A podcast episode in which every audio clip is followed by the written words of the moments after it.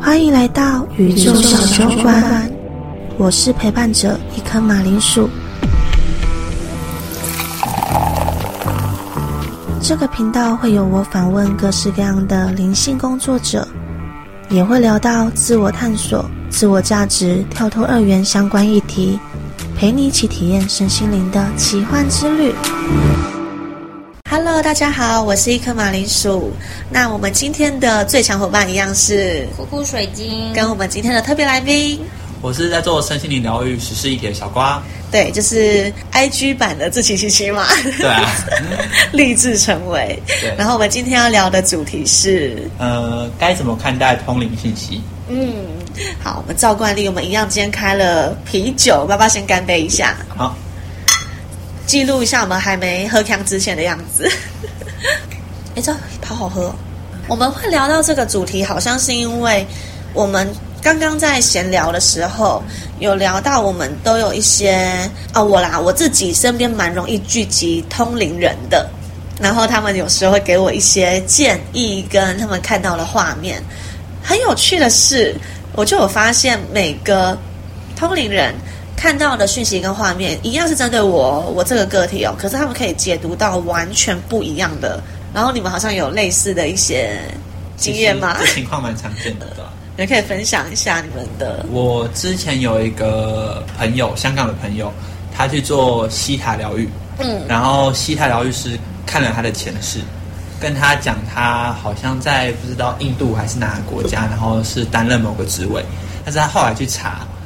呃，印度的那个国家并没有那个职位哦。你说他去查真实的历史，然后跟看他的前世，疗愈师解读到的历史不一样。但是他的这个讯息确实给他产生了一些启发。嗯，所以我那时候其实有感而发，我发了一篇文，叫做“呃，通灵还有催眠看到前世是否是真的”。那我那篇文章我写的意思其实是说。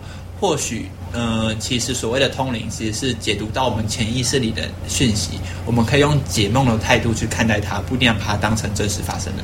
哎，其实有一点像是，我记得我们有一集是不是聊到类似这个主题？就是我们每个人的意识会创造、投射出属于我们的宇宙。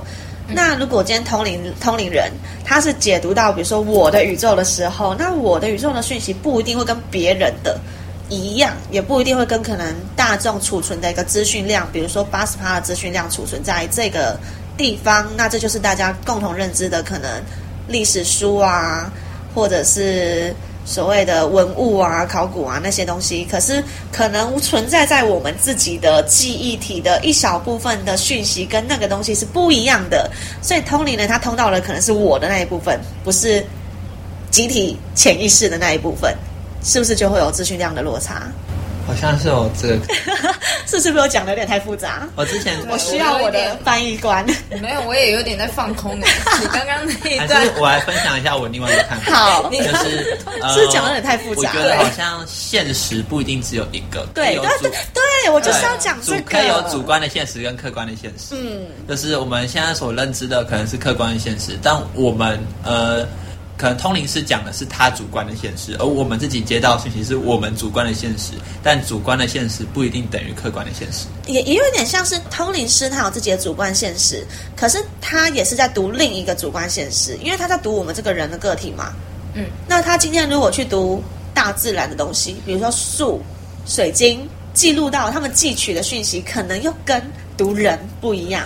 嗯，很像盲人摸象一样，每个人摸到都摸到一小部分，一小部分像漏斗，就是接触到的东西。呃，芬多奇吧也有讲过一集，嗯，他在讲说，有点像是每个通灵人，他很像接到一个漏斗的感觉。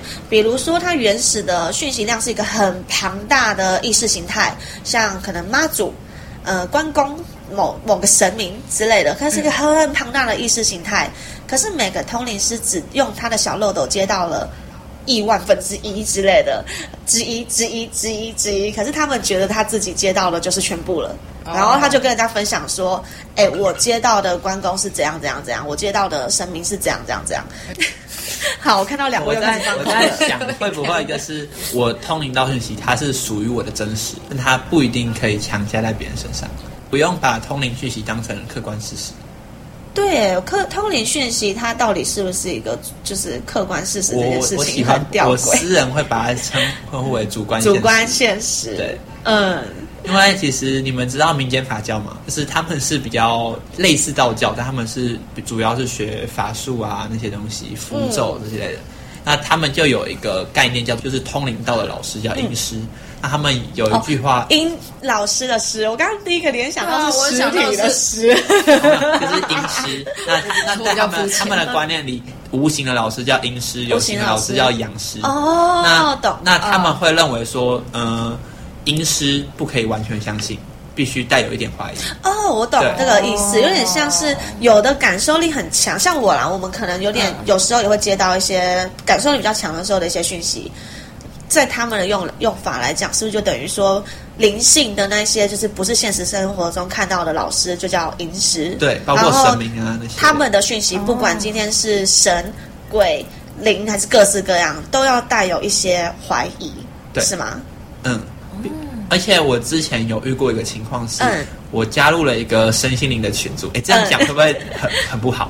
就是还好啦。对方是一个老师，对对对，我们匿名匿名。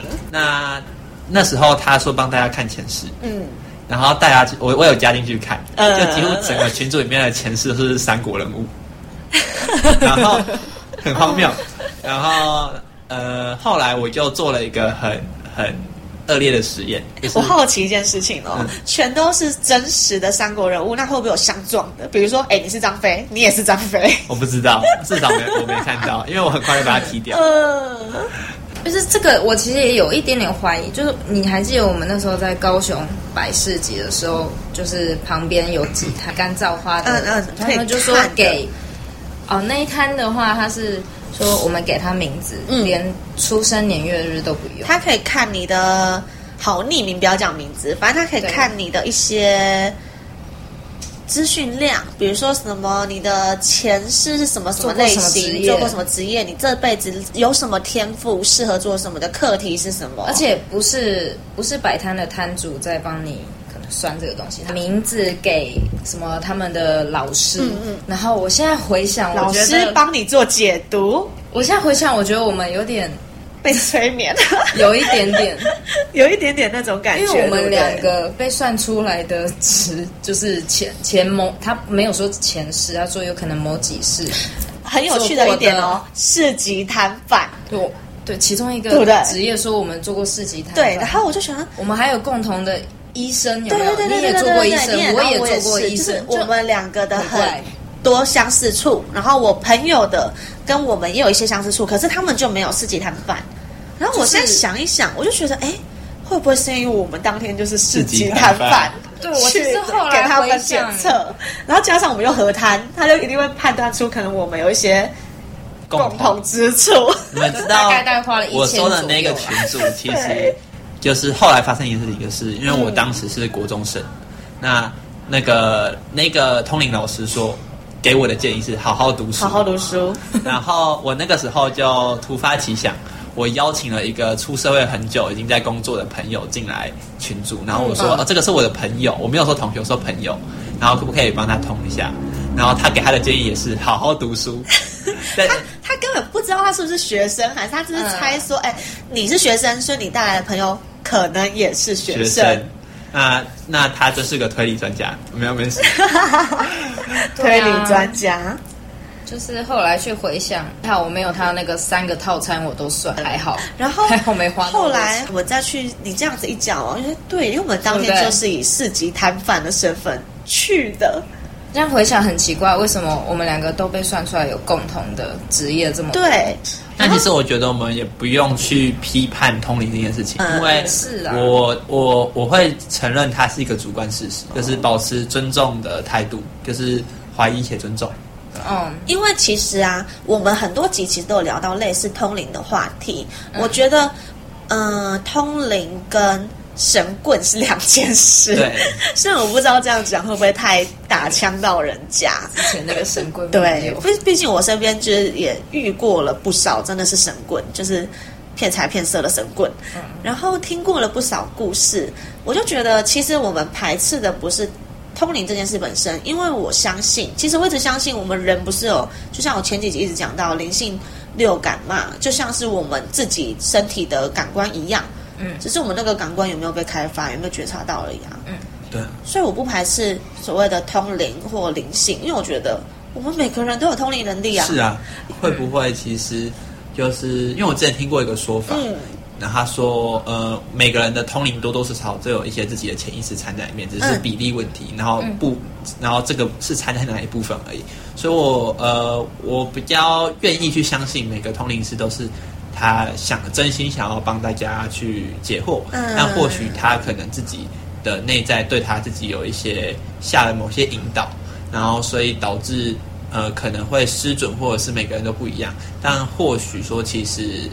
嗯，每他们也都是善意的。嗯，对，嗯，只要是不带着那种骗人或者是要去商业行为，对，也可以商业行为，可是不要太敛财啊。对啊，嗯，就是讲真的，你帮助人家去做一些解惑，你都不收钱，我也觉得蛮。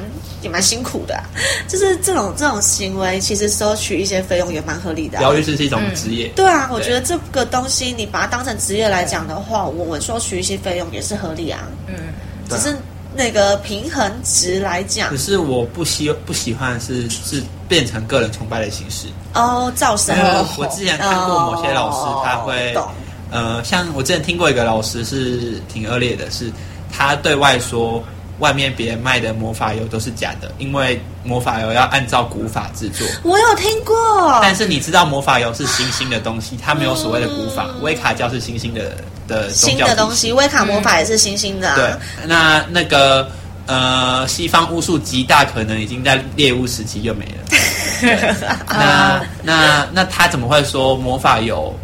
他是照古法做的，嗯，而且他后面还说什么跟别人买就一定会中邪还是什么的，这个真的是个人崇拜，因为我有听过类似的东西，只是它发生在蜡烛身上，你知道吗？魔法蜡烛，然后我看过的是那个老师，他就说。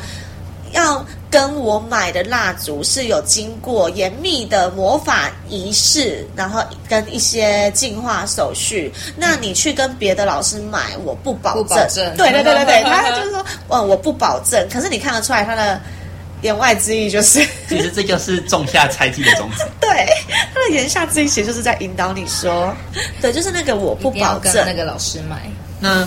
呃，那像他们自称古法，但是以历史角度来说，其实没有所谓的古法。那我们先先不讲他是不是在骗人。嗯。那你们如你们有没有想过，就是当通灵讯息跟文化保护产生冲突了？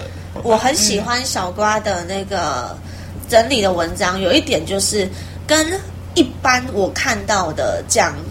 灵性的不太一样的点是，你很重视所谓的文献考文献考究，对，因为我们本来就活在这样的一个大环境底下，对对对对对对。那你比较很棒的一个特质是，你还蛮尊重三维世界的所谓真实历史的这一部分。因为我觉得有些人他们就是会有文化认同感，而且这些东西，嗯，不管它是不是好的，那我觉得只要它是文化。它应该被保留，就像是中国民间法教那个南传的降头术，那他们可能看似是比较负面的东西，但他们是不是一个传统文化？他们是不是一个历史脉络的延伸？嗯，那我觉得，那既然如此，他们就需要被保护。更何况，呃，通灵这个东西，它的真实性我打一个问号。那我并不能确定它百分之百真实，但相较于目前已经在摆在我们面前的文化文献考究，那。为什么我们要因为一个不确定的东西去打压一个真实存在的东西？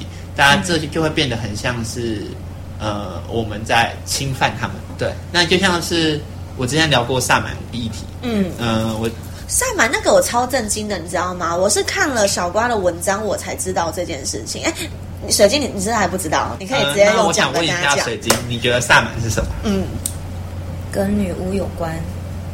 然后嘞，那他们的目的是什么？我觉得都是帮助人吧。我我最开始以为的萨满，我以为是就是跟自然有关的一群人，因为我不知道我在哪里看过哪个老师讲过的文章，他说萨满最原本它就是一群与自然共舞的灵性工作者，然后在某个什么远古的用花草对对对，自然的疗愈物的东西，然后好像就是某一个族原住民吧，还是某个群体里面，他们会称他们的巫师或是祭司为萨满，或是称有智慧的智者为萨满。嗯，那你们知道藏传佛教跟萨满有关吗？完全不知道。藏传佛教是当初佛教进入西藏，跟他们呃呃，我我更正一下吐蕃，因为其实他们现在希望大家称他们为吐蕃，然后就不讲西藏。嗯，那那时候在古代的吐蕃，佛教进来之后，跟他们当地的巫术文化叫本教去做了结合，然后才诞生了藏传佛教。那虽然现在本教也本身还存在，它并没有完全融进藏密里面，但它本也出现了很多佛教元素。那呃，那你们知道东北出马线吗？完全没听过。那他们是一种算是巫师嘛？就是他们是呃，他们就是他们会是类似鸡童这样，然后他们不是让神明附身，他们是让修行有成的动物精怪附身。然后，然后动物精怪借由借由这个肉体帮助人得到提升吗？修行自己，而那个人借由就是这个行为得到金钱，或或者是也是做他的修行这样。那那这个东西，它其实，呃，以身心灵的角度来说，你们一定会觉得，哎，它好不高频哦，都是让一些低频灵体进入身体。但这个这个文化，其实才是萨满两个字的起源。萨满萨满起源于本教东北出马仙跟满族萨满。那因为萨满这个词源自好像叫通古斯语还什么，我忘了啊，也是源自一个语言。所以萨满根本不是我。以为的就是什么欧美不是不不是欧美那个什么南美洲起源起来的一个词吗？某是也不是也是哦，因为萨满原本是在指中国的满族巫师他们，嗯，那然后还有东北出马天，流到那边吗？呃，没有，像东北出马仙他们是会跳一些舞，嗯，那那个东西又叫做跳萨满。那 那个东西就叫跳上。那萨满这个词，它原本指的是，我忘了，好像是与天地连接，然后有智者的意思。嗯。但是这个词，它其实被当时的传教士带回西方，而因为中国那些那边的那些文化跟北美那边、南美那些文化有类似，所以萨满逐渐演变成全世界巫术文化的统称。所以像是你们。不知道有没有人有收集佛牌？那你们应该会对，嗯，哎，他应该来这一集当来宾哎。那你们你们应该如果有收集佛牌的人，应该会听过阿赞，他只是老师的意思，那也就是泰国当地的那些巫师。那那些那那些黑巫师，他其实也是萨满文化的一部分。那你们知道之前有一部电影叫《萨满》吗？我知道，他们讲的就是泰泰国巫师的萨满。嗯，而且最好玩的是，因为其实我自己很不喜欢萨满文化挪用的现象。那我那时候看到那部电影就好开心哦，终于大家可以知道什么是真正的萨满了。然后就又看到神心领圈有人在贴那个电影，说这部电影很低频，大家不要去看。哎，我知道这个东西，你知道那时候那个电影出来的时候，前阵子，然后很多人就说什么呃。这个电影在误解萨满，然后或者是说什么，你把萨满讲的很很邪恶，其实你才是坏。对对对，我那时候看完就想说，哎，是这样子吗？我就有点抱持问号。其实他们才是真正的萨满，而且他们的呃仪式什么也是有经过一些考究。嗯，对。那像台湾原住民，所以反而他们虽然表现的没有那么的，就是漂亮的形象，可能很光明成这样，可是他们。内在那些东西跟真正的萨满文化是有共同的。呃，我黑巫师啊，我我我比我比喻一下，你们我我们你们熟不熟悉现在道教？道教。那假设说我现在铺了一块有太极八卦的布，嗯，然后上面摆着没有开光的玉皇大帝、三清道祖的神像，然后在前面点精油、放水晶，然后然后放音乐，然后我就说我是道士。那那现在萨满也是遇到这样的情况，对，很很浅显易懂的比喻，懂。懂哎。不然应该是我剃个光头，前面摆一个佛像，然后放水晶矿石精油，然后在那边再灯敲个圣钵，然后再捧个那个水晶。对，那就是一个很典型的文化挪用。哦，那可是又有人说，可是我接收到神灵的讯息说，萨满的本质是爱。那我到底应该相信通灵还是还是相信现实？那我只是希望说，用主观跟客观的现实来做区分，因为我觉得呃，通灵必定是一个有不确定性的东西，但是文化却是一个我们需要去保护的东西。或者应该说可以达到一个平衡平衡点。我之前是很努力在倡导说，我不希望批评现在新的这些身心灵的萨满，我希望他们可以以新萨满自称，而不是自称萨满。哦，因为这样可以做出区别，让新旧文化彼此共存共荣，可以共同存在。对啊，其实甚至他们也可以来推广，就是哎，原始的萨满是怎么样，我们新萨满怎么样，而不是直接可能播个电影说我们就是萨满，他们是。假的，然后他们是低频的，什么？这其实也是一种另类的对立。我之前还遇过，因为你们有听我说吧，就是东北出马仙，他们算是比较早拥有萨满这个文化名词的文化。那有一个之前有一个网络的萨满群组，恰恰好就有一个有学习出马仙的弟子来哇哦里面，然后结果被然后呢，他被里面的人批评说，你没有与石头连接，你没有与 大地之母连接，你不是萨满。Oh my god！你你没有充满爱哇！然后过一阵子，他们然后那个版主出来讲说，为什么那个？因为那时候大家在聊佛牌，版主说我们这边是聊萨满，然后你们怎么聊佛牌呢？我心想说，泰国阿赞又不是萨满。我的天啊！我懂那个意思了。哎，这真的真的是会，嗯，很有趣的议题。对啊，他们是小瓜跟我们讲，其实我原本。也不清楚它最原始，因为可能我也不是一个特别擅长去查所谓文献脉络或是历史的人。有一个人这样子整理出来，也是蛮好的。嗯，我之前有一个老师，学校的老师，他说听到萨满说，萨满不就是身心灵的东西吗？大家有很多误解。对，其实现在很多人也这样认为啊。对啊，就像是水晶，以客观来讲，水晶它就是一个酒桃。酒桃对，就是一个比较漂亮的九桃，可能石英之类的、火山灰之类的去演变来。可是有现在很多人，大多数人听到水晶，他就联想成什么？能量，能量，然后身心灵，然后灵性。嗯，那有时候我在卖水晶的时候，我也是都这样子跟客人说啊，就是说你不一定要很懂灵性，你才能来了解水晶。你觉得很漂亮也 OK 啊。水水晶防小人也不一定要带黑曜石，你可以拿金出去砸人，也可以防小人。对啊，你把那个很硬的水晶拿来从人家头看一下，不是啊？要是放下来，也可以把天青石放在水里面，因为它是重金属，然后给别人喝，蛮好笑的。下毒。对啊，这个这个水晶来，你们这样看，它也很漂亮。那你用看的觉得它漂亮，赏心悦目，感受的，对，用感受的，这就是一种认识水晶的方式啊。你一定要把它跟什么什么归成一类，也不一定。我一直觉得我可以保持着开放性的态度。对啊。去，它就是我每次都跟客人说，它就是大自然的产物。对，它就是大自然自然生出来的一种产物，就自然给我们的礼物嘛。它不一定要限于某个圈的人才能使用。有猫吗？哎，有有猫咪，一直都有喵喵。其实，可是它是龙猫。猫咪出来了吗？好，我们可以简单的做一个结尾。好啊，我觉得那我自己的感想是。我觉得我非常喜欢通灵学习给我的一些体哎，我突然想分享一个故事，可以吗？可以。那就是我一个朋友找我做牌卡占卜，嗯，他可是做完之后，他问我一个问题：我们人生是被决定好的吗？我们人生是照蓝图走的吗？然后还是人生是我们自由意志决定的？嗯，我那时候回复他说：有差别吗？嗯，他他还问我什么？我有听过这个，对。然后我就跟他讲说：呃，你知道蓝图内容是什么吗？他说他不知道啊。他就说：“既然你不知道蓝图写什么，那有蓝图跟蓝没蓝图有什么差别吗？就像薛丁格的猫一样。对啊。那我们如果我们没有去看蓝图，那蓝图是什么？永远不知道。那我们照自由意志活，跟我们人生被决定好又有什么差别呢？这个让我想到我很喜欢的一部电影。嗯。啊，可是我现在有点忘记他的名字了。就是他的故事，就是他的主角，他其实是活在一个大型实境秀的。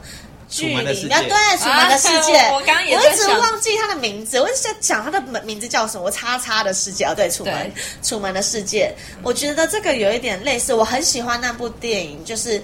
它有点像是我们在没有发现那个蓝图跟剧本产生的时候，我们也是基于自由一直活着，只是我们不知道我们做的所有的选择是有一个蓝图存在的。我我突然在想，那楚门的世界，他是最后逃离那个世界，嗯，对，他会不会进入了下一个？对，那所以我很多人说他通灵看到了呃蓝图，我都会说。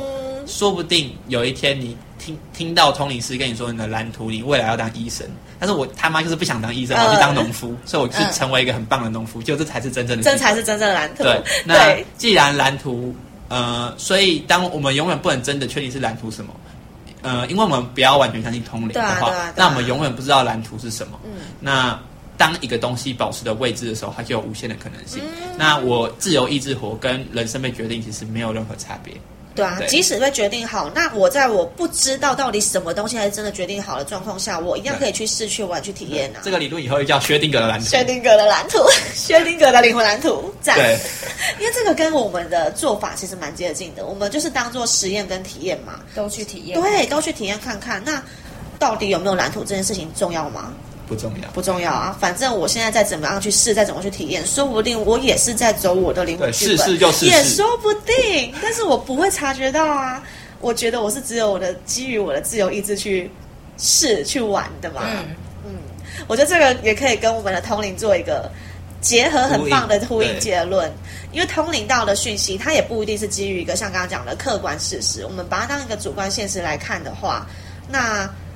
你就当做是多听的一个世界观，那你要怎么做，还是可以取决在你自己。不用因为通灵师跟你说 A B C，你就一定要就是走他跟你讲的 A B C，就是人生就像实验场一样，去试去玩，总会找出一条路。其实，路我我我想要给一个很很不一样的结论，嗯，会那就是所谓的上帝，所谓的天使都没有你伟大，因为他们不过是基于你的主观意识而存在，对，一切都是你的意识而创造，呃。呃，我想问一下，你们你们两位有没有读心术？没有。好，那你怎么确定我有意识？因为你不知道我在讲话，你只是听到我讲话，所以我只是会讲话而已，我没有。的机器人，或者是你可能就是一个很会演戏的 AI。那其实一切不过来自你的主观意识，去看我们都是基于你而存在，而你们也是基于我而存在。那所谓的上帝，所谓的天使，其实都没有你伟大，因为他们都是基于你而存在。我之前写过一篇文章，叫“当一个无神论者”，而“无”是一个“无”在口那个“我”的意思。我的那个无神论，因为这个世界唯一的神是我们自己，我们自己就能决定一切。很有趣的结论呢，我觉得这非常棒。对啊，因为我们自己就是创造出通灵讯息，我们自己意识就是投射，整个世界就是我们的意识投射嘛。嗯。对啊，所以我觉得通灵讯息是否真实，唯一的决定权在我们自己。对，你要不要相信？你要不要去照着通灵师的话走？嗯，照着他给你来。之前我朋友问我，你觉得水晶有意识吗？嗯，我说，呃，我觉得有，因为我觉得有的话比较好玩。但 但这不是基于我，我 我一定要相信它，而是基于一种选择。好，呃，懂，好玩。对，基于我们的选择。呃，我们应该想的不是什么才是真实，而是想要怎么样才让我们更好。呃，对。嗯，这是一个很棒的在乎那个真的。对，不用在乎那个。它是一个有答案也没有答案，有没有答案这件事情，舒服就好。对。对，以自己感受当一个无神论者吧，很好玩。无神论，我的那个无，对，很棒的结尾。对，那我们今天那我们要不要顺便宣传一下市集？呃，要对，可是我觉得我这集上的时候，四集已经结束了。这 就是未来，对，未来还会动会在未来还会持续的办啦，因为有机会的话我也会。对对对，我们有一个平台正在持续的办这一类型的身心灵相关的市集，或者是说自我探索、自我价值相关的市集。那反正这一集上可能是十月的事情，我们九月十六、十七就办完了。好啦，在直播这边宣传也不错。那我们今天这集到一个结束。我们下次再见，拜拜，拜拜。感谢大家陪我们一起度过无数的疗愈小时光。这个节目默默做到现在，也来到了第二季。很庆幸当初下定决心做节目，才能与话筒另一端的你们相遇，也遇到了这么多的超强伙伴，互相陪伴，彼此疗愈。为了让大家有更良好的收听感受。节目也迎来了大改版，大家有没有听出什么变化呢？也可以到 Apple Podcast 留言告诉我，分享你们的感受。我一直相信，虽然可能各自距离遥远，但透过网络节目，可以让彼此的心靠得很近很近。想要看更多马铃薯创作的文章，也可以追踪我的 IG 一颗马铃薯的觉察之路，还有 YouTube 频道一颗马铃薯。最重要的是。也可以小额豆内赞助马铃薯，持续做出更棒的节目内容。让马铃薯的全职创作者之路更踏进一步。那么大家下周二云端再见啦！期待与你们相遇的每个早晨夜晚，属于我们的疗愈小时刻。